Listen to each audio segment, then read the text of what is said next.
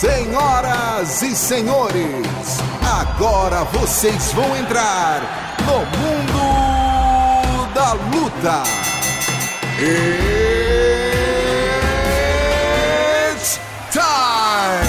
Salve, salve galera, sejam muito bem-vindos a mais uma edição do podcast Mundo da Luta, podcast especializado em esportes de combate. Eu sou Marcelo Russo, editor do Combate.com, e tenho hoje aqui comigo meu camarada Zeca Azevedo, companheiro de editoria aqui do Combate.com. Beleza, Zeca? Tudo certo, Russo, com convidado mais que especial hoje. Tô em família hoje.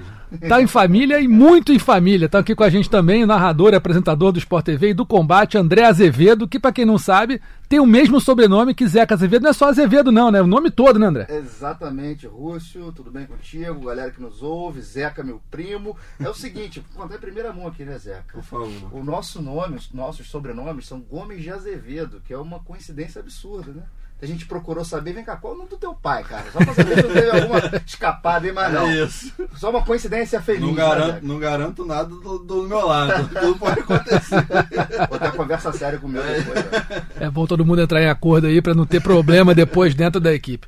Pessoal, só pra quem não tá chegando hoje e ainda não conhece o podcast Mundo da Luta, o, o podcast, cada episódio é dividido em três temas principais e depois a gente vai para os destaques da semana que são nocaute, finalização e vergonha da semana.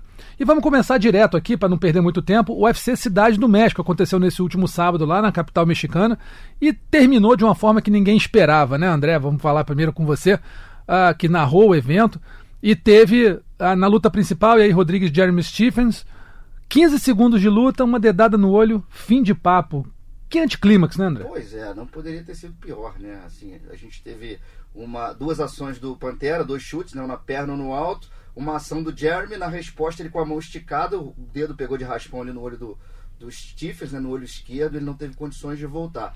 Uma pena, porque um evento que no card não, não era lá essas coisas, mas entregou demais, tava, vinha entregando demais. Ótimas boas lutas, né? lutas, pois é. E a gente não teve luta, uma pena, né, cara? A expectativa estava altíssima. O Stephens foi pro México dois meses antes, se preparou a beça, chegou lá bem para lutar contra o, o Pantera, que deu um exemplo um pouco feio ali, né? Subiu na grade, incitou um pouco a galera e tacaram mais copos e garrafas ainda, que já vinham tacando, né? A gente vai falar sobre isso. Verdade. Foi um exemplo ruim, mas depois, quando a poeira baixou, ele deu um discurso lá.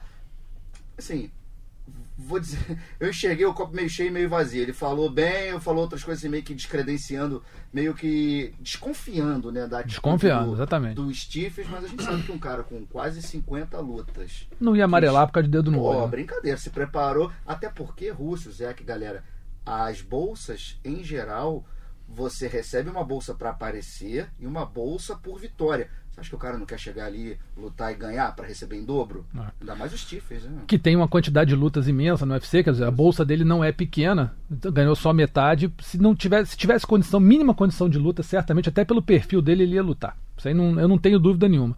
E Zeca, teve esse negócio, né, da torcida tacar tudo e mais um pouco. Tanto dentro do octógono, copos de plástico, né? Quanto é, pipoca, cerveja, com os Stephens saindo. É aquele exemplo que a gente não costuma encorajar aqui, pelo contrário, até condenar, mas é, ficou feio pra caramba, né? Não, ficou, ficou muito feio e acho que a atitude dele logo ao fim da luta realmente fez a torcida se inflamar ainda mais. É, assim, ele estava indignado de que a luta não ia acontecer. Acho uma, uma reação legítima. é, lame- ele lamentar, mas realmente ele queria subir na grade. Eu tenho a impressão de que ele queria subir na grade, não estavam deixando ele subir, ele ficou revoltado ali. Aí depois ele conseguiu subir, ficou ali em cima, e, e aí foi a torcida jogando mais coisas ainda. Como é, o comentarista da, da transmissão oficial ficou debaixo da mesa, no, teve isso. Mas e- aí, vai- aí já foi meio Rememorando o Sérgio afrouxado. Maurício, né? É. No Tijuca, né? Aquela Não, confusão. pois é, mas o Sérgio Maurício no no Tijuca, Tijuca é raiz, né? lá, lá o bicho pegou. É. Ali Teve até tiro, né? teve até tiro. Exatamente. Pô, teve né, fotógrafo embaixo do, do, do tablado, teve o diabo. Agora, nesse evento aí, cara, pra mim o comentarista deu aquela afrouxada, né? Porque, pô, tá bom, ah, estão tacando coisa, pô, tem pra debaixo da mesa, você vi- vira de costas que tá vindo, você desvia, amigo. Então, Pô, vai ficar debaixo da mesa? Tá, aí, aí eu já achei que foi meio afrouxada, mas eu gostei do Bisping. Bisping foi lá no, no octógono, foi entrevistar. O, o Yair Rodrigues deu um chilique com ele ali. Você vê que ele não ele dá. deu um chilique na hora que ele vira pra ver que é o bispo, ele já dá uma. Mas o a bispo. bolinha, É, baixa a É bolinha, o isso, bispo é. não deu um passo pra trás. Ah, não, não. Nada. O cara dando um ataque com ele ali, ó. Microfone pra frente. E Botou a mão no ombro e falou: vem cá que você É, vai falar. isso aí. Ah, garoto, fala Aí. que... Fala Olha, aí. Tem um detalhe, ele deu esse chilique, mas a gente tem que lembrar que o dedo que pegou no olho do Stephens foi dele. É isso. Se ele recolhe os dedos ali, não teria acontecido se tá de mão isso. fechada, não acontece nada. Inclusive o Marcelo Alonso, nosso colega de canal Combate, Uhum. brilhante jornalista, ele escreveu na coluna dele no site do UFC, recomendo a galera a dar uma lida sobre essa questão do dedo no olho, sobre as regras da Sim. IBC, que é a Associação de Boxe, né?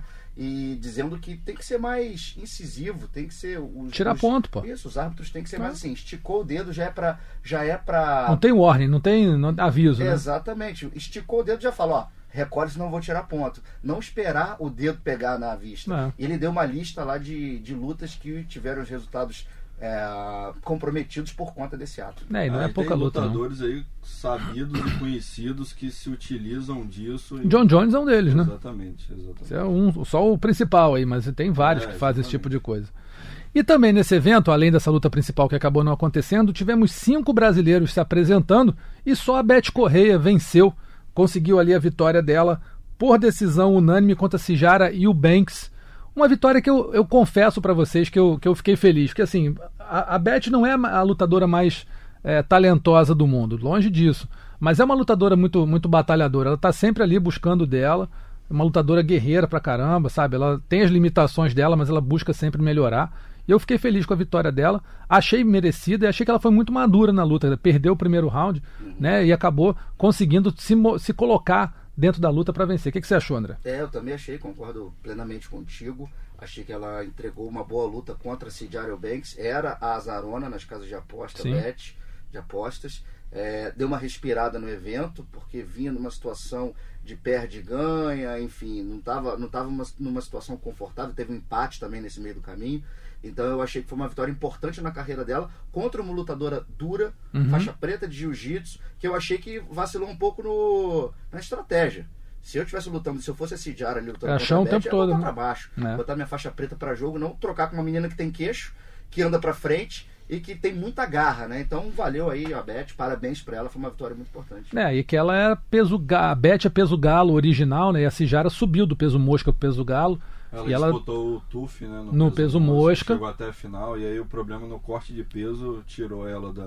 da, da disputa da- do título do TUF, que também. né? Isso, entrou a Modafferi no lugar pra lutar contra a Nico Montanha. E a Beth deu aquela performance maravilhosa daquela dança. É, no finzinho.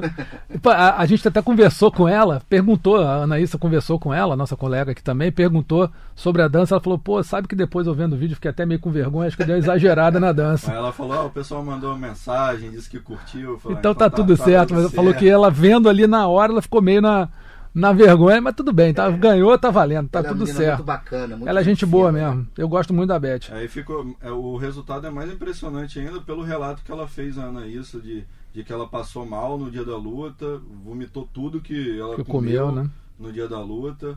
Teve É, problema nas costas, Teve né? problema nas costas também, acho que É, alguns semana- dias antes ela não estava conseguindo nem andar luta. direito. Então, assim, diante de tudo isso, realmente é, sobressai a experiência dela. E depois de um primeiro round ruim, ela no segundo e terceiro round tinha muito mais gás. A americana morreu no gás. É. Como o André falou, estratégia bem equivocada.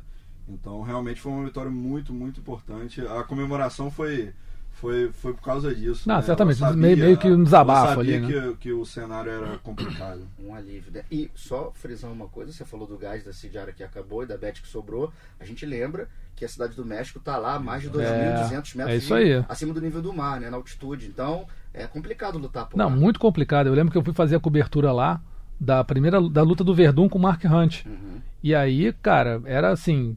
Não é um negócio tipo La Paz, 4 mil e tantos metros, mas 2.800 já é uma, uma alturazinha boa. Eu lembro que teve uma hora que eu tive que correr, subir a escada correndo para fazer alguma coisa, porque tá, eu ter que entrevistar, sair correndo para pegar um negócio. No fim da escada, Bufou. pô, o gás acabou. Faltou, né? Imagina lutar. É Pô, isso, não dá. imagina. Complica, Sai complica, normal, complica. Isso eu É. senti na pele lá, não é brincadeira. Claro que não é uma, uma altitude extrema, 5 mil metros, 4.800 metros, mas para quem tem que é, desenvolver alta performance, É. faz toda a diferença do mundo. Além da Beth Correia, teve mais duas lutadoras brasileiras, são duas estreantes, que acabaram perdendo. A Ariane Sorriso é, perdeu para Angela Hill, tomou uma cotovelada que abriu um corte profundo no supercílio. E a Vanessa Mello perdeu para a mexicana Irene Aldana. Né? A, a, a, Vanessa aceitou a luta com 10 dias de antecedência, acabou estourando peso em 2 quilos. Então, assim, foram duas também estreante a Vanessa Mello. Então, assim, foram duas situações em que um pouco diferentes. A Vanessa Mello, ela pegou a luta em cima da hora, certamente não se preparou como deveria, só se concentrou no corte de peso que acabou não dando certo e pegou uma Irene Aldana, que é uma lutadora muito experiente, muito qualificada para um boxe muito bom, né, André? Muito bom, muito bom, ranqueada, décima colocada. Sim. Na categoria, muito grande para a categoria, alta demais. Né? E como você disse, tem um boxe de primeiríssima, já havia mostrado isso em outras lutas, tanto no UFC quanto no Invicta, que eu lutava antes muito boa lutadora. É, foi uma estreia assim, a, foi, foi uma luta para Vanessa é, dar o primeiro passo. Sim. Entrar na organização. Porque Valeu por isso, né? É, claramente ali a Vanessa não está no, no, top da, da Irene, né? Já para pegar uma ranqueada. Mas foi muito guerreira, andou para frente o tempo todo, levou muitos jabs, muitos golpes retos. Acertou alguns bons golpes também. Acertou também, mostrou foi. que tem mãos. Agora, claro, né? Pegou a luta com 10 dias, não pôde mostrar a que veio. A gente fica na expectativa para um compromisso numa próxima fase, é, altura ali da Vanessa. Também se não adianta botar para ela uma outra garota do ranking para lutar. Pô, aí é, é, a mesma coisa que a estreia da Pedrita com, Exato. Né, com a Valentina, né? não tinha é, como. Né? Não, não, não tá no, no, mesmo patamar. Não é uma estreia que faça sentido. É. Fez sentido para ela entrar no evento, é. ter a oportun... teve a oportunidade e aceitou, foi lá. Qualquer um no lugar dela faria o mesmo. Mas realmente agora, enfim, analisar melhor os adversários, propósitos e pegar uma luta que faça mais sentido para ela. Claro, e sem ser na altitude, com Isso. três meses de camp, Exato. tudo conforme tudo certinho, manual, né? né? É, fazendo tudo certinho. se acho a pessoa que... já tem um mês de preparação, vai pro México antes, sente, imagina. É, dez dias. que treina aqui em é, São não, Paulo não... e sai para uma semana antes viajar para lá. É, não tem muito o que fazer. Acho que ela foi guerreira e a, a Vanessa, a gente está falando, né? Então conseguiu. É, o objetivo dela que foi entrar no UFC não foi nocauteada, não, não fez uma vergonha. Né? Isso, Até poderia. 15 minutos de luta. Foi 15 minutos de luta, conseguiu segurar uma lutadora ranqueada, ou seja, acho que saiu melhor do que entrou a Vanessa Mello. A Ariane Sorriso encarou a experiente Angela Hill, muito rápida, muito, uma movimentação muito forte, bem mais experiente que ela, principalmente no octógono, e acabou sendo surpreendido, sendo pega com uma cotovelada que abriu o supercílio da, da Angela da, da Ariane Sorriso. E aí teve uma certa polêmica, porque a equipe da Ariane diz que a médica que entrou lá para fazer a avaliação desse corte foi meio precipitada. É, segundo a equipe da Ariane Sorriso, que deu entrevista para o Globoesporte.com lá do Espírito Santo, para Richard Pinheiro, eles falaram que a, a lutadora entrou no, no a, a, médica, desculpa, entrou no octógono e o árbitro falou para ela: olha, a decisão é sua, a luta continua ou acaba. E ela olhou para o corte e falou: para a luta. E o árbitro seguiu a orientação da médica e parou a luta. Só que na hora, segundo eles, na hora da premiação, já não tinha mais sangramento nenhum. Eles alegam que se chamasse um cutman e fizesse ali a, a contenção do sangramento, certamente ela conseguiria lutar mais um pouco. Acho que ela perderia a luta do mesmo jeito, Zeca. Não sei se você concorda comigo, mas. Eu acho. É, eu, vi, eu, vi, eu vi semelhança na luta dela com a Vanessa. Ela também andando para frente uhum. e a adversária andando né? para trás e ainda assim conseguindo golpear mais. Uhum. Teve um, um pouquinho. O jogo estratégico foi parecido um pouco com a luta da Vanessa. A Ângela muito veloz no contragolpe, mesmo andando para trás, toda hora tocava a Ariane. A Ariane, quando conseguia encurtar a distância tinha, mostrava que tinha uma mão pesada, mas do primeiro ao último minuto de luta foi isso. E, e, e no, depois que ela encostou, encostou a brasileira, a Angela encostou a brasileira na grade, deu uma cotovelada que abriu imediatamente o corte. É, a gente avaliar aqui, o Minotauro falou isso também na transmissão. Uhum. Gente, presta atenção. Na hora eles estão ali para dar a decisão e não tem mais sangue escorrendo. Acho que foi precipitado. Eu também acho que foi precipitado, mas também é uma situação complicada, né? O médico está ali, tem que decidir. Hoje em dia a gente vê que a preocupação é muito maior com a saúde e integridade do atleta. Eu sou um cara que vou nessa linha, acho que tem que preservar isso, mas acho que podia voltar, deixar um pouco mais a luta correr e continuar sangrando muito e tal. Acho que ela se precipitou um pouco, mas não acho que dá para condenar e botar na conta da a derrota na conta da médica, entendeu? Acho que ela fosse por, por pontos ia perder também no meio É, eu acho, que, eu acho que ela seria derrotada por pontos. Eu só acho que às vezes, talvez, aí eu não sei qual é o, o, o currículo dessa médica que entrou lá, mas é importante você colocar profissionais experientes no meio da luta, né? Porque assim, uhum. se você bota uma pessoa que não tem uma experiência tão grande, aí de repente você, você vê um. Assusta, tá assusta, você vê um corte grande, uma, uma sangueira descendo. O cara que é da luta fala, pô, se der uma pressão aqui, botar uma vaselina, apertar aqui, né, dar uma segurada, consegue. A gente estava vendo hoje a luta ali no YouTube do Nicolas, Nicolas Dalby, Dalby, né, no Cage Warriors. Isso. E aí foi uma enfim, um banho de sangue. Um banho de sangue, o, o médico a entrava. dele que foi ser resultado. Exatamente. Isso. Entrava, via, mas não, tá bom, vamos seguir. Acho que o médico entrou umas duas, três vezes. Duas, três ver, vezes. Pra vê-lo e pra ver o adversário dele. Até que chegou um ponto que não tinha mais jeito. o chão tava lavado de sangue, tava, tava, é, tava cheio. Tava piscina, não tinha jeito. Então, aí assim, parou. É, é, foi, enfim, o outro extremo, né? É o outro extremo. Deixar correr muito. Mas eu acho que realmente precipitou um pouquinho. Dá, é. pra, dá, pra, se encontrar o meio do caminho, né? Dá, Exatamente. dá pra encontrar o meio do caminho sem problema nenhum. E a gente teve mais outros dois brasileiros em situação talvez um pouco semelhante também. O Vinícius Mamute e o Marcos Dalcin. Vinícius Mamute enfrentou o Paul Craig. A gente já viu, ele, só para lembrar, o Mamute vinha de duas derrotas por nocaute no primeiro round. E a gente viu na encarada deles, na pesagem, não houve pesagem é, cerimonial, né? Teve a pesagem oficial, aquela da manhã, e já fizeram direto a, a, as encaradas. E o Paul Craig, ele é sempre muito, muito agressivo nas encaradas, ele vai para cima, ele olha, né? E o Mamute desviando o olhar, olhando pro outro lado. Senti, eu me pareceu que ele estava muito nervoso naquela 10 encarada. 10 a 9 ali já. Já, 10 a 9 fácil, 10 a 8 se bobear. E aí quando foi para a luta, o Mamute não se encontrou mais uma vez, né? Então, eu acho, não sei se você concorda comigo, André, que o Mamute já deu no UFC. Já. Ele já lutou duas vezes, eh, lutou três vezes, né? As três derrotas no primeiro round, dois nocautes e uma finalização, sendo dominado em todas elas, mesmo ele tendo vindo do, do contender e assim, talvez tenha uma certa boa vontade até para valorizar o programa, mas acho que é fim de linha para o Mamute, né? É, eu também acho. Acho que o UFC não vai perdoar, porque essas derrotas não foram derrotas dando show, uhum. foram derrotas rápidas no primeiro assalto. Sendo dominado completamente. Sendo dominado, exatamente. Então, dificilmente, acho, acho praticamente impossível o UFC manter o, o Mamute. É, vai ter que dar espaço atrás, né, se ele for demitido, lutar outros eventos provar a sua capacidade para estar no maior evento de MMA do mundo, porque hoje, claramente, se você botar uma régua, ele não está no nível dos caras da, da, da categoria dele, né, do evento. Até porque você, você pega um. Tudo bem, ele perdeu pro Enders, né? O Enders uhum. é um cara, um dos semi-top ele da é. categoria, né? Agora o Craig não é nenhum top, é um cara que só é, ele é, é muito bom no chão, mas em pé deixa ah, a desejar. As, e as duas vitórias dele na finalização vieram faltando segundos para acabar a luta. Foi só é. finalização espírita. Eu, é, eu as duas. Então, Pô, não foi nada parecido com o que aconteceu exatamente. agora. Ele tava tomando um pau até exatamente. finalizar. Né? Ele ia perder as duas lutas. Exatamente. Então foi o que aconteceu agora com o Vinícius. Acho que é, vai ter que dar um passo atrás, provar o seu valor para estar no maior evento de MMA do mundo e boa sorte, com todo respeito ao Vinícius. Né? Claro. Boa sorte para ele. É um profissional que está ali ganhando o, o, a vida dele, mas infelizmente acho que não está no nível ainda de continuar no UFC por um bom tempo. O Marcos Dalcin, o outro brasileiro, é, já vinha de derrota pulando Vanata no UFC 234 que aconteceu na Austrália. Ele foi alçado ao co-main event daquele evento. Pegou um rabo de foguete. Porra, né? Tremendo. Vanata, um baita lutador.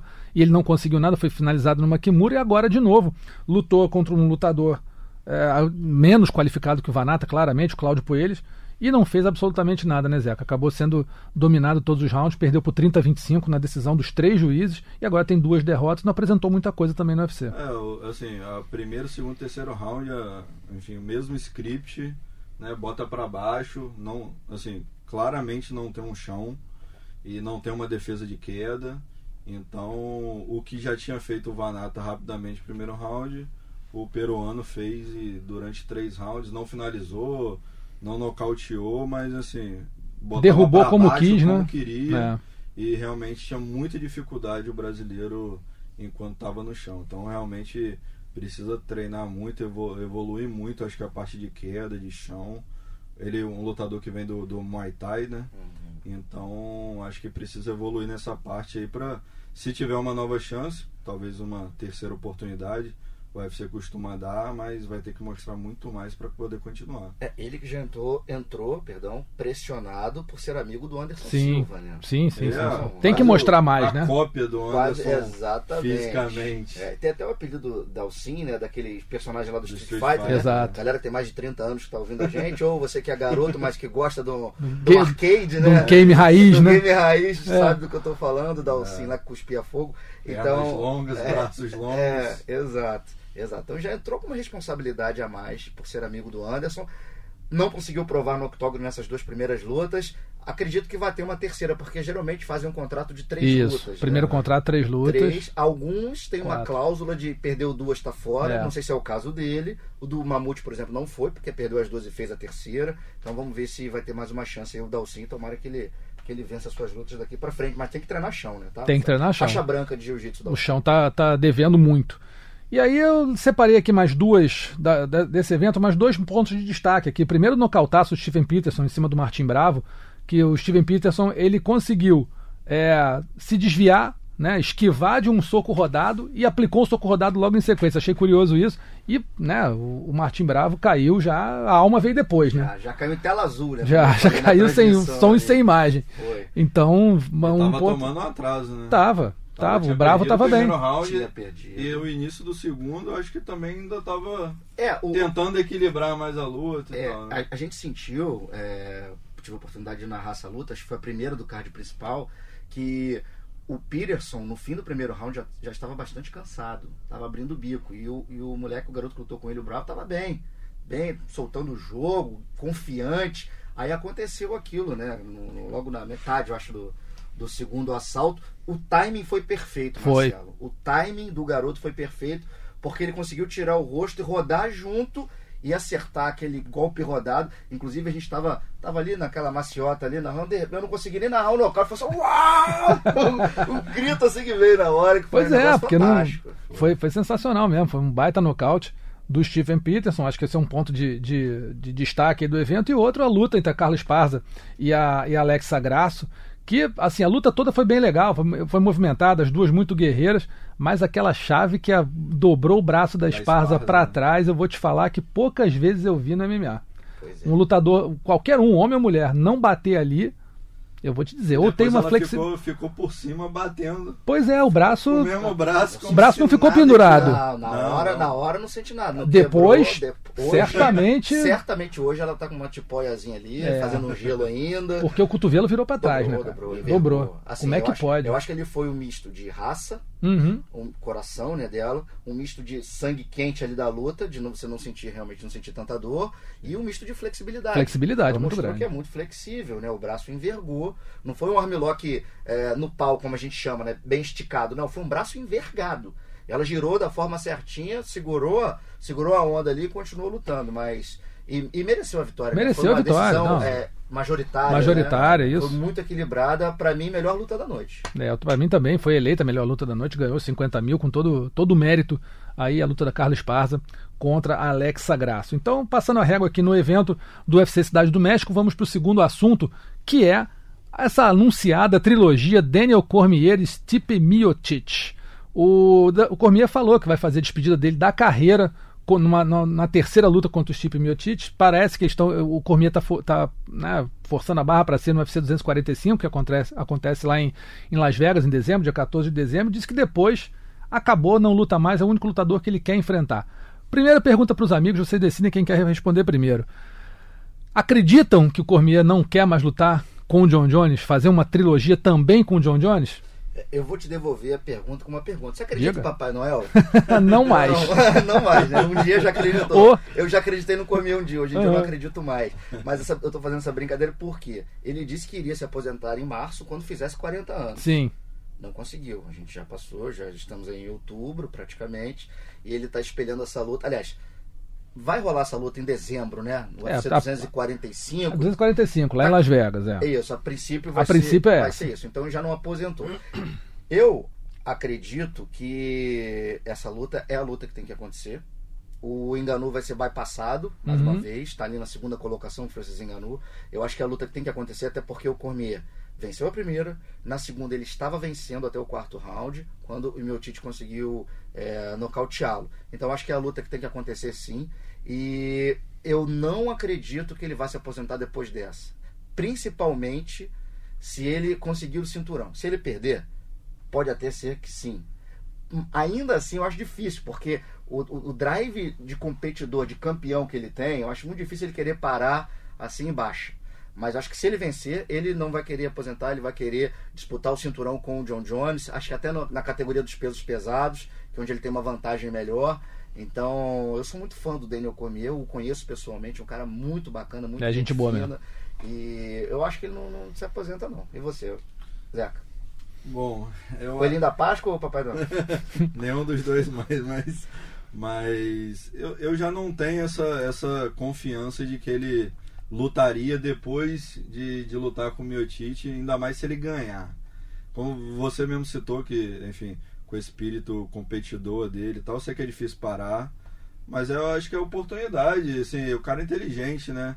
Vai ganhar o Miotite, recuperar o cinturão, daqui a pouco, enfim, enfrenta o John Jones, perde e aposenta. Pô, mas nos É pesados, isso? nos pesados, você acha que não, não valeria a pena ele Jones nos pesados? Então, o John Jones vai subir o peso pesado, vai dar, é, vai dar o Cormier esse gostinho. Falou, não, a gente lutou aqui duas vezes, desce de novo, a gente sempre lutou aqui. O meu cinturão é esse, se você quiser, vem pegar aqui. E Pô, aí, o que que acontece? Olha, não sei não, hein? Eu acho que a pimentinha certa, a palavra certa no microfone, na hora certa do Cormier, com o cinturão peso pesado no ombro, E você acha que o dinheiro, Não sei, não. dinheiro conta? Eu não sei, o di- o dinheiro pesa pra um cara desse. Pô, acho que pesa pra momento. todo mundo, cara. É, Ainda que mais ele- você, você numa idade que você sabe que você não vai ganhar de novo aquilo ali.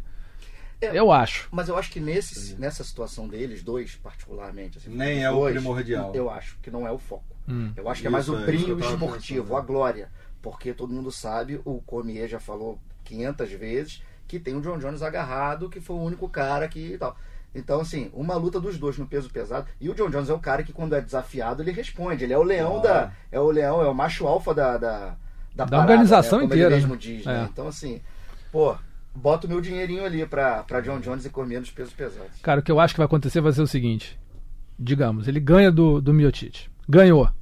Ele vai anunciar a aposentadoria ali. Passa seis meses. Hum. John Jones voando. Ganha mais uma. Aí sobe, aí, Sobe. aí bate no enganu. É isso, aí? vai pro cinturão. É, e aí? eu- Pô, eu acho esse eu acho que é o ponto. Você imagina?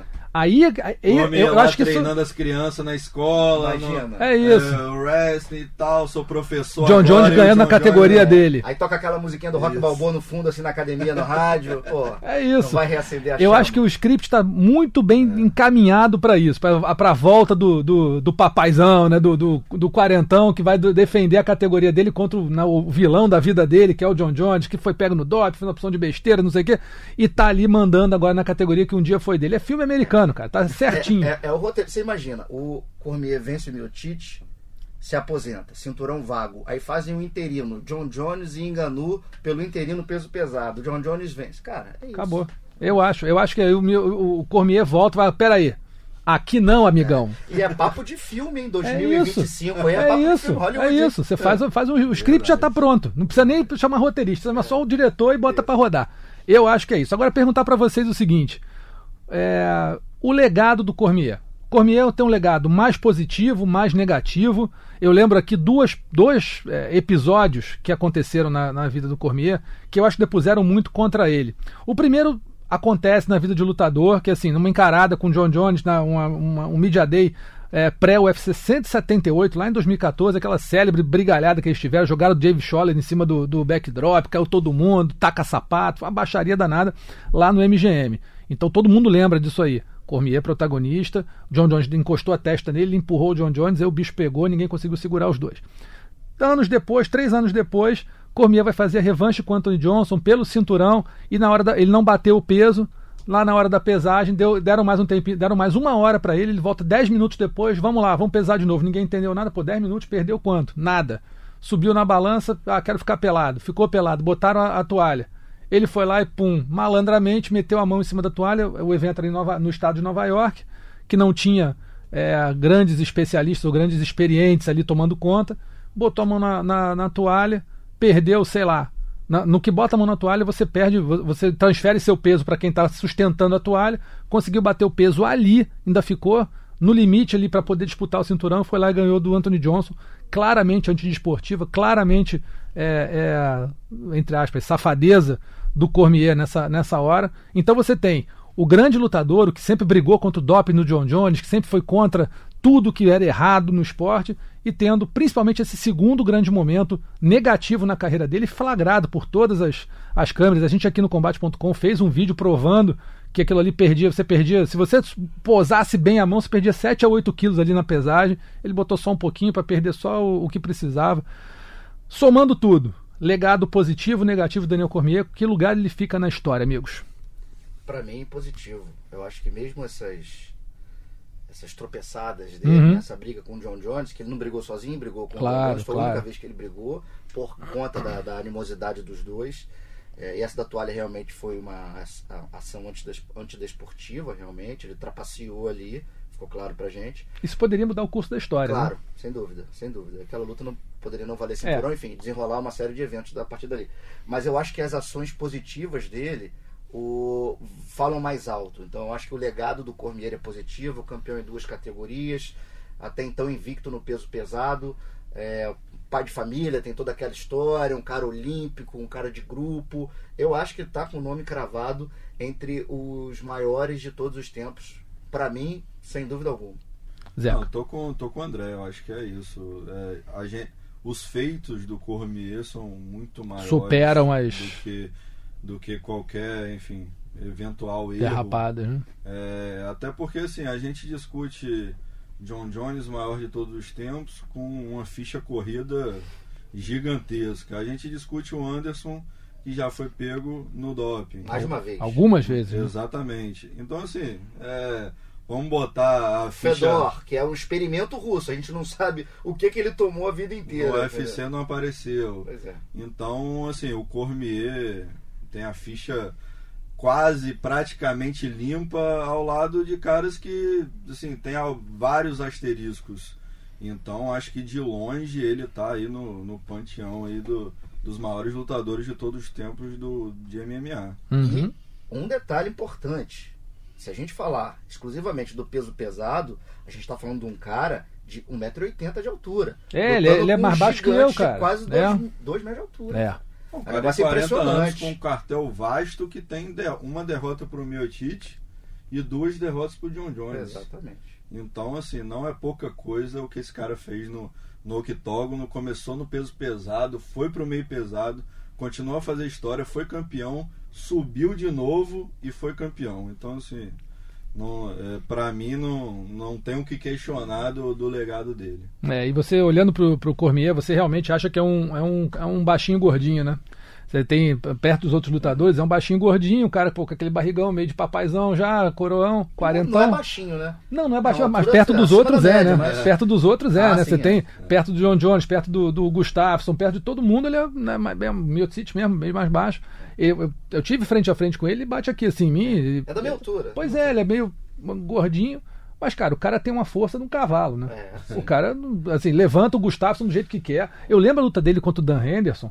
Cara, ele limpou o chão do octógono com o Dan Henderson umas três vezes, né? Sim, fez de boneca Cara, de pano. porra, jogou pra cima, jogou pra baixo, botou o velho pra lá, pra cá. Eu falei, porra, vai matar o cara, velho. Não, não é a mesma categoria. É peso pesado contra peso médio, E né? tem outra, ele é, ele é baixinho, né, como você disse, não é tão Isso. alto, mas o, o bicho é dobrado, É, cara. Ele é. é um sofá de dois lugares. Se, se- se sentar no sofá de dois lugares, ele ocupa os dois, cara. Ele é enjoado. largo. Ele é enjoado. E vou te falar, tem uma moral miserável. Ele tá, eu, eu- a gente foi, quando foi essa luta com essa segunda luta com o John Jones, foi lá em Anaheim. A gente foi na academia dele, lá em São José, a AKA, fazer matéria com ele, conversar com Vocês ele. estão demais, hein? Fomos lá, fomos lá. Combate Vocês é muita gente. Marcelo Russo. Não, senhor. O chefe, sempre. Não, não, não é sempre assim, não é bem assim não, não é bem assim não. Mas a gente Regalias foi lá. chefe, né? Não, não, a gente, a gente foi lá conversar com ele. E a gente tava na, na academia e ele é o treinador de wrestling de todo mundo lá. Né? De Khabib, de Velasquez, todo mundo, ele é o treinador. E senta, terminou o treino, ele deixou filmar o treino inteiro, tanto a parte técnica quanto física, enfim, treina pra caramba, suou bicas o cara. Ninguém fala, ah, é gordinho, treina pouco. Não treina não, o cara treina muito, é louco. Chegamos lá, terminou, ele falou, ah, podemos conversar? Podemos. Senta aqui na- no, no, no chão com a gente ali, dentro da, da academia. E tem um cara lá, tal de Josh Thompson. Sabe o chato de academia? Ex-UFC. Ex-UFC, chato de academia, cara. O cara fica gritando o tempo todo, zoando todo mundo, arreia as calças do cara, sai correndo, dá tapa na cabeça. O maluco parece um hiperativo chato. Pois é. E a gente tá gravando, e o Thompson tem uma certa moral lá, foi campeão do Strike Force, enfim. Tá lá, cara, lá pelas tantas, o Cormier tá gravando, e ele tá percebendo, tá fazendo barulho, né? Ele tá olhando pra gente, tá, daqui a pouco a gente olhou pra trás, assim, tá meio que incomodando. Cara, ele deu um esporro. Oh! Para aí que eu tô gravando, não tá vendo não? Aí o cara foi argumentar, eu tô falando pra parar. Meu irmão, silêncio, eu vi uma mosca na academia. Todo É mundo. Cara, todo mundo quieto. Ó, Velasquez quieto, todo mundo, os russos, parados. Ele, gente, atrapalhou, pô, quer que faça de novo? A gente resolveu fazer a última pergunta. Não, podemos fazer. E eu sentado ali vendo, falei, porra, que moral do cara, meu. Líder, né? E tinha, tem moral. Só, só a única pessoa que manda mais que ele lá é o Javier Mendes, que é o dono. Sim. Fora isso, é o gordinho que manda. Então, assim, tem, tem moral mesmo, manda pra caramba, fala muito bem. E luta demais. Luta demais. Esse é um cara realmente diferenciado. Acho Você que tem esses do- asteriscos aí, falou mas. do Javier Mendes, tava lembrando do, do Embedded do Khabib. E esse daí só recebe ordem do pai do. Então, falou, não, eu vim aqui e tal, ele manda em todo mundo, manda até em mim, me dá expor É tal. isso. Esse daí é o mais. Esse manda mesmo. É o que manda mesmo. Esse manda pai mesmo. Do pai do Khabib manda senhora. muito. Inclusive no Sem falar, sem falar inglês, né? Não, Sem falar- manda nos caras sem falar inglês. Só ele na- fala em russo e o Javier a- é, Obedece acata, em inglês. É, exatamente. Então tá aí, falamos um pouquinho aqui do Daniel- Cormier, essa trilogia que deve acontecer no UFC 245, não foi ainda anunciada, mas ele já, disse que o, o tempo funciona para ele, resta saber se o Miocic vai conseguir é, cumprir também esse, esse, esse cronograma. Se conseguir lutar no 245, teremos três disputas de cinturão no evento, Cormier e Miocic, Max Holloway e Alexander Volkanovski e Amanda Nunes contra a Germaine de Randami, um eventaço está se desenhando aí. Vamos ver se realmente essas lutas não caem, se confirma tudo, vai ser um, um eventão no fim do ano. Nosso terceiro assunto vai ser o UFC Copenhague, que acontece agora no próximo sábado, horário diferente, o, o UFC na Europa, lá na Dinamarca, meio-dia o, o card preliminar começando e às três horas o card principal. A gente lembra que o Combate.com transmite o evento, transmite as duas primeiras lutas do evento em vídeo, o restante acompanha, acompanha o evento todo em tempo real. E o Combate o Combate Play transmitem o evento na íntegra com exclusividade para o assinante do canal Combate. Pessoal, temos aqui.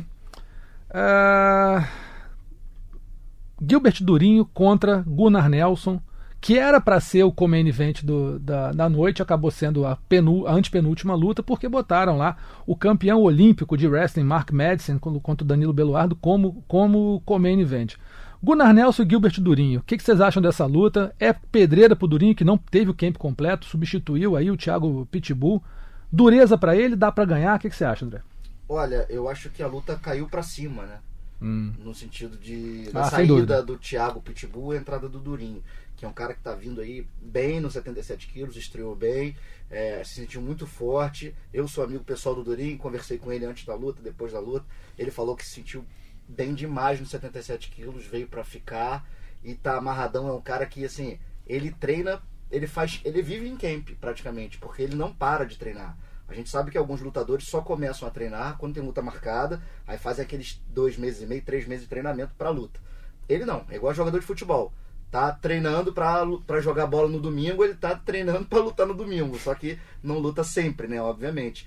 Toda semana, claro. Mas ele tá pronto pra essa luta, disse que independentemente do pouco tempo, é um cara que não corta muito peso pra 77 quilos, então isso faz com que ele fique rápido, fique bem, hidratado, não desidrata muito. E eu confio no Durinho, acredito que vai ser uma boa luta pra ele, assim, um divisor de águas na carreira dele, nessa divisão até 77 quilos. É uma luta dificílima, porque o Guni é muito bom no chão, que é onde o Durinho é, é o AIS, né? Ele é um AIS do Jiu-Jitsu, campeão mundial. E em pé tem aquele jogo evasivo do Karateka. Então eu acho que o Gilbert vai ter que vir com uma, uma estratégia muito bem feita, muito paciente, porque se resolver andar muito pra frente, explodir demais, pode ser fatal pra ele no contra-ataque do Guni. Acredito que seja uma luta muito difícil pra ele, mas confio demais no Gilbert. É, eu acho que a- o, o jogo virou pro Gunnar Nelson, né? Eu acho que ele era bem favorito contra o Thiago. E eu acho que agora ele meio vira azarão, um pouco mais azarão contra o, contra o Durinho. o, a luta do Durinho com, com o Tchenko, né? Assim, impressionou muito o jogo em pé do Sim. Durinho. Uhum. Assim, é impressionante a, a força dele. É um cara muito Nova forte. categoria, né? Não cortando tanto peso. Exatamente, é. Os dois trocaram chute, trocaram soco, ele absorveu, pô, absorveu o golpe como nunca Sim. E foi impressionante a atuação dele em pé. Então, assim, se esse jogo se anula, é, se ninguém resolve fazer esse jogo agarrado, levar para o chão, eu acho que o Durin em pé leva um, pou, leva um pouco de vantagem, principalmente pelo que eu vi ele fazer contra o Russo, que estava invicto, Uhum. né, que é um cara que bate forte. É, não tava pouco invicto, não. É tipo 20 lutas É, invicto. né? 20 0 20-0, né? Ah. Então, mas eu acho que ele é realmente isso que o André falou, precisa ficar atento, né? É. O cara é um karateca. Agora, o Ponzinibbio também. O Ponzinibbio nocauteou o Gunnar Nelson, Boni. né? Ah. Então, eu acho que ainda tem, tem margem no jogo em pé para Mostrou um caminho ali. exatamente pro Durin. É, e tem um detalhe: o Durin vai estar mais forte do que o Guni, tá? O Gunnar Nelson é 77 quilos, mas ele poderia hum, tranquilamente lutar de 70 quilos se ele quisesse fazer um esforço de corte de peso. Então não é um 77 gigante, um 77 grande. Que da luta vai lutar com 84. né? É, que vai estar tá, fortaço. Não, eu, o Gilbert vai estar mais forte, maior que o Guni. Escuta o que eu tô te falando, cara. No dia da luta. E tem um outro detalhe que é muito importante. O Gunnar Nelson tem aquele início sonolento. Ele é um slow starter, né? Que a gente chama, Uhum. né? Um cara que começa devagar e tal.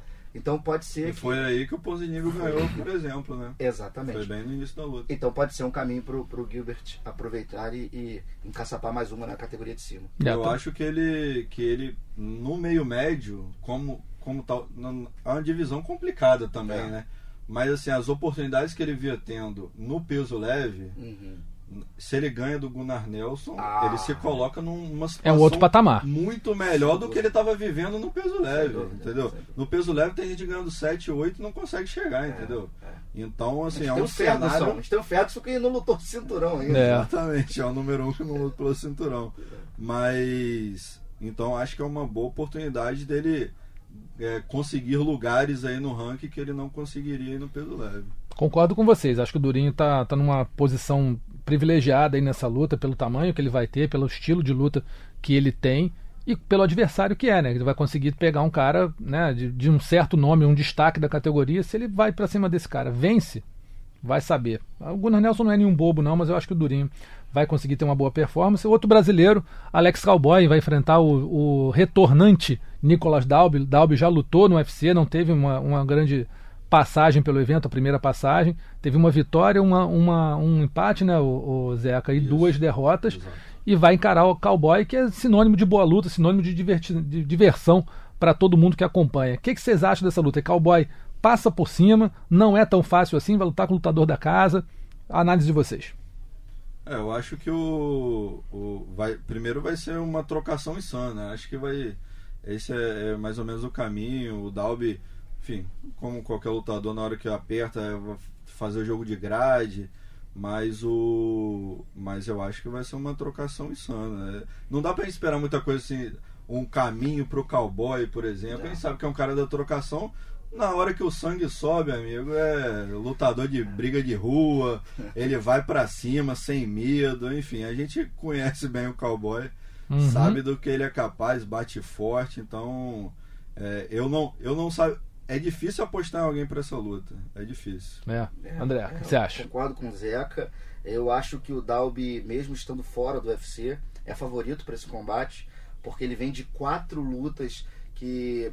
Há quatro lutas ele não perde, ele venceu três e a última foi o no contest, que foi a questão do, do banho de sangue que a gente conversou aqui, pelo cinturão do Cage Warriors. Ele venceu o interino do Cage Warriors e disputar o linear e houve aquela luta sem resultado. Então é o cara que eu acho que tá com um ritmo muito forte. O Cowboy, que é um cara que a gente sempre é, viu lutar bastante, quatro, cinco vezes no ano. Em 2019 ele só lutou uma vez e foi uma derrota contra o Mike Perry. Antes disso, em 18, ele perdeu para o Gunnar Nelson, então Isso. está na pior fase da carreira dele dentro da organização. São duas derrotas seguidas. Esteve envolvido nas páginas policiais há um tempo atrás, viveu Sim, um sim, inferno sim. astral aí há, há algum tempo. Então, eu acho que o Dalby vai lutar em casa.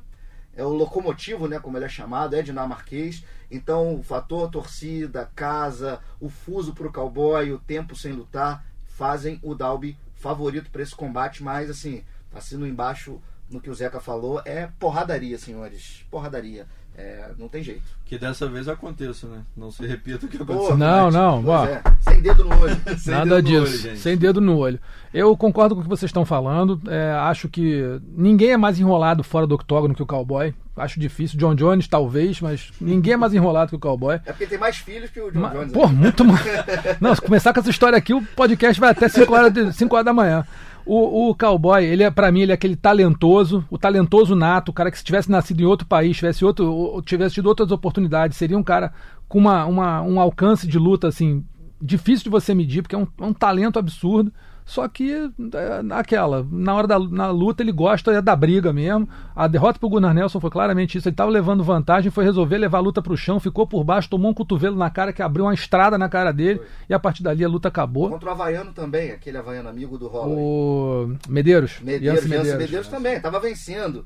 No final tomou uma bomba ali do nada. Porque abriu tudo, resolveu ir pra loteria, né? E aí, pois é, um lutão, mas né, sofre essas, essas possibilidades. Acho que o Dalby um pouco mais consciente, concordo com o André, um cara que tá lutando em casa, tá vindo numa boa fase. Não sei, não, não tenho como dar prognóstico aqui, mas eu acho que vai ser um lutão, ninguém pode perder essa luta que abre o card principal do UFC Copenhague, card principal que vai ser fechado por Jack Hermanson e Jared Cannonier. Esses dois, é, só o- a, a credencial deles para fazer essa luta já é muito boa. O Hermanson venceu o Jacaré e o Cannonier venceu o Anderson Silva. Então, assim, os dois estão vindo de credenciais muito pesadas para esse combate peso médio. Acho que o Cannonier está numa fase muito boa. Né? O cara era ex-peso pesado, hoje luta duas categorias abaixo da que ele começou no UFC. Então, o cara deve ter pegada de peso pesado, apesar de ter baixado de peso, mas é um cara com uma estrutura muito forte. Pegando o Hermanson, que é muito esguio, muito, muito longilíneo, um cara bom no chão. Então, assim, acho que é um lutão. Não sei o que, que vocês acham, mas eu acredito que essa aí vai, vai fechar bem o evento. Acho que vai ser um evento que vai terminar lá em cima. Concordo plenamente contigo. Keanonia está numa excelente fase. Não é um cara muito grande. Uhum. né? Lutou de peso pesado. É a altura do Cormier, 1,80. É isso. Né? Só que mais seco. Tá, tá- tá bem Tá seco. bem forte seco, demais. forte pra caramba. Da luta contra o Anderson, eu tava fazendo as reportagens ali à beira do octógono, então pude ver de perto. O cara, O cara é é, uma besta, cara. É muito forte, realmente. Venceu o Anderson chutando aquela perna do Anderson ali da frente. É, tá numa bela fase. É o nono colocado do ranking. Vai pegar um, um Hermanson, que na minha opinião, se o Canonier vem numa boa fase, nunca perdeu de peso médio, tá de duas vitórias seguidas, o Hermanson então tá voando, cara. Tá na melhor fase da carreira. É um cara que vai estar muito maior do que o, o, o Canonier, digo de altura, de alcance. Bateu o Ronaldo Jacaré, como você disse. É o quarto colocado dessa divisão. E tem muito mais a perder do que o Canonier, né? Porque ele tá a cinco posições à frente. Exatamente. Ele só vai lutar com o Canonier porque ele vai, claro, vai, vai fazer a luta principal praticamente em casa. Ele não é dinamarquês, mas é sueco, enfim, tá mais A perto. Escandinávia toda ali, né? Exatamente, tá mais perto de casa do que o Canonier, que é Uhum. americano. É, só não vai lutar com um top da divisão porque à frente dele tem o Gastelum, tem luta marcada com o Tio, Isso. tem o Romero que acabou de lutar com o Borrachinha, tem o próprio Borrachinha e tem o Adesanya que vai lutar pelo cinturão. Então assim, pra ficar parado e fazer um main event, né, uma luta principal com um cara que tá menos ranqueado que você Perfeito. e ganhar um dinheiro, tá certíssimo. É isso. Então botou pra jogo, é um cara que evolui a cada luta que faz. Isso me impressiona. Tá? Ele lutou contra o Thales também no Brasil. O Thales, pô, bom pra caramba de chão, faixa preta, campeão mundial. E não foi finalizado. Pegou, o Thales pegou o Hermanson em várias posições, katagatame, ele defendeu todas. Dali pra frente eu falei, cara, regalei os olhos, falei, ó, esse cara vai dar Tem que trabalho respeitar, pra né? divisão. Tem que respeitar. De lá pra cá venceu quatro. Tá ali, ó, voando abaixo do radar, pavimentando o Mas é caminho perigoso dele, pra todo mundo, né? Perigoso. É um cara moderno. Ele não é excelente em nada, mas ele é bom em tudo, é completinho, né, Zeca? É, eu, e você falou do, do Thales, se eu não me engano, ele vinha da derrota pro Marreta, em São Paulo. Exatamente, sim. E assim, e é impressionante, ele foi nocauteado pelo Marreta no primeiro round, né? Não viu a cor da bola. Foi. E aí, de- nas últimas lutas, depois disso, assim, a evolução dele realmente é impressionante. E deram ele pro Thales assim, ó. Exatamente. Tipo assim, a luta pro Thales aí, vencer. Exato. Né? Exatamente. Vem de derrota pro Marreta. Foi. No Brasil, pega esse sueco aí. Brinca aí, pega essa brincadeirinha aí. Olha aí. E o cara tá fazendo o main event aí, quarto do, do ranking. E eu acho que uma vitória coloca ele numa situação boa. A gente vai ter Sim. possivelmente o Borrachinha lutando pelo cinturão, Uhum. né? Assim, se o, se o Borrachinha ganha, abre uma, um horizonte enorme para quem tá embaixo. né? Enfim, ali no topo ninguém lutou com borrachinha no seu Romero agora. Então, uma vitória do, do Hermanson coloca ele muito bem assim, na categoria. De repente pegar um Romero no futuro É. próximo. Fazer mais sabe? uma luta, Isso. possivelmente para ir pro cinturão, se ele ganha. É, o famoso lutador do por que não, né? O cara vai chegar, vem de não sei quantas vitórias seguidas, tá num, num ranking muito bom. Por que não ele pegar os tops, né? E nome forte na Europa. Nome forte na Europa, Tudo que é o que mercado que o. UFC precisa. Exatamente. Então, só lembrando aqui, o UFC Copenhague acontece nesse sábado, a partir de meio-dia, horário de Brasília, o card preliminar, 3 horas da tarde, hora- o card principal. Com- Combate e Combate Play transmitem o evento na íntegra com exclusividade. Combate.com transmite as duas primeiras lutas do preliminar em vídeo e com- acompanha todo o card em tempo real. Posso dar uma dica Claro. para o nosso amigo e amiga, para os nossos ouvintes? Por favor. Ouvintes. Seguinte, fiquem de olho numa luta do card preliminar, marque dia 15 e lendo é um lutão. Porque Não sei pro- como é a segunda, a segunda é a do preliminar. segunda luta do preliminar. Assim, são dois caras trocadores, os caras gostam muito de sair na mão. Então eu tô, tô bem ansioso para esse combate, que assim, acho que vai sair faísca e dificilmente a gente vai pro, pro minuto, pro segundo final, vai para as mãos do juiz. E se formos, vai, Vai ser, ser aquela, aquela guerra, tensão, né? aquela guerra. Acho que os caras vão E aproveitem, né? Já que a luta vai estar aberta aí. Quem quiser assistir Sport. TV, Combate.com. combate.com, tá, tá aberto. É presente, é presente do UFC Presente, Copenhague para todo mundo. E só lembrando, tem mais lutas aqui legais. John Kutelab e Khalil Roundtree. Tem a, o Ciar Barradurzada contra o Ismail Na- Nahurdiev. Tem lutas boas aí nesse evento. Um evento bem casadinho. Acho que para quem vai Tem um ficar à campeão- tarde. Tem um medalhista olímpico. Mark Madsen, campeão, é campeão olímpico contra o Danilo Beluardo, no- faz, o, faz o Comem. Então, assim, dá para se divertir nessa tarde de O sábado aí brasileiro tranquilamente. Tá de folga ou tá trabalhando? Ah, aqui, aqui é trabalho, É amigo. isso. Tem que comprar o leite do, do filhão que vem aí, rapaz. Aqui tem que trabalhar. Não, eu tô escalado. Não sei ainda se, se narra o card principal ou preliminar. Vou Mas saber tá- mas tô- tá na briga. Tô, tô aí. Muito bem. Então, finalizado aqui o, o bate-papo sobre o, o UFC Copenhague, vamos agora para os nossos destaques da semana. Primeiro, o nocaute da semana. Eu, ele- eu separei dois aqui, a gente vai votar. O Steven Peterson, como a gente falou, sobre o Martin Bravo, aquele soco rodado, depois de desviar de um soco rodado. E um que não foi no UFC, mas foi um nocaute sensacional. Rick Wyatt contra Yannick Mezepovs, no Rage UK MMA. Esse aqui foi em 3 segundos três segundinhos de luta. O, o Rick, a, a- luta começou, o juiz mandou, o árbitro mandou iniciar a luta. Rick Wyatt deu uma. tomou um impulso quando o nosso Yannick chegou perto, cara. Foi uma na cara e chão. Caiu. Nariz no chão, não viu nada. Tá até agora tentando saber o que Já aconteceu. caiu babando, né? Já caiu babando. Vai estar no, no, no resumão do MMA que o Adriano Albuquerque está preparando. Pode ficar certo que vai estar lá. Vai dar pra, vai dar pra ver. Eu voto no Rick Wyatt porque foi um nocaute daqueles de almanac. Eu vou ficar com, com o Peterson. Acho que pe- pelo contexto da luta, ele vinha perdendo, complicado e arrumou um soco rodado, é, enfim, chute rodado, soco rodado. são- Quando pega é bonito. né? é, é bonito, exatamente. Então o André Azevedo vai ter que desempatar pra gente aqui. É voto de Minerva. É voto de Minerva. É, Eu vou com o Peterson também, Também. porque eu senti bem a emoção daquele nocaute ali, tava, tive a oportunidade de narrar, então é, vivi aquilo ali com mais intensidade e o moleque tava perdendo e foi, foi, foi bonito. Foi, Foi bonito. bonito. Então tá aí o nocaute da semana, Steven Peterson sobre o Martim Bravo no UFC Cidade do México. A finalização da semana, eu acho que essa aqui vai ser impossível de alguém ganhar nessa semana. Juan Yanshuan sobre o Zipeng Liu no One Hero Series.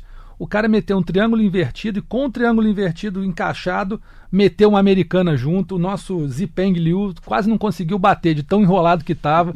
Foi finalizado bonito pra caramba. Então tá aqui, depois procura também no resumo do MMA, que vai estar lá no combate.com. Essa aqui tá bonita demais mesmo. Demais, nossa, finalização fantástica, um triângulo ali, pegou o braço aqui, uma Kimura, né, pra trás, Isso. assim, né. No meu tempo chamava de americana É, invertida, é isso, né, mas isso. é Kimura também, né.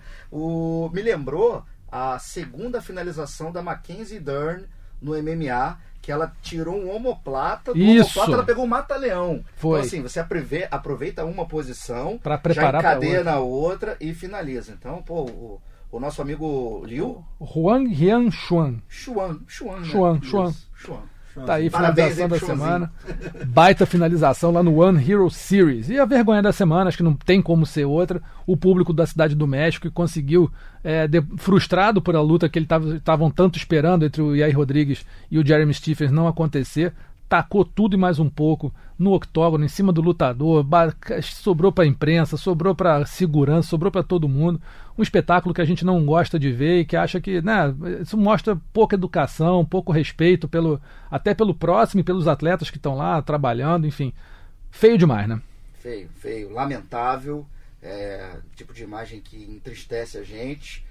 Vaias, tudo bem, faz parte claro, do espetáculo. É Agora, não Agredir não dá, né? Não, não dá, né? Não, não, não tem espaço para isso, né? As câmeras ali, o mundo inteiro assistindo, um monte de criança, sabe? Não tem por que acontecer isso. E o seu senhor e aí Rodrigues Pantera também não tem também. nada aqui na grade lá, incitar a galera. Pois é, fez parte e, da vergonha. Né?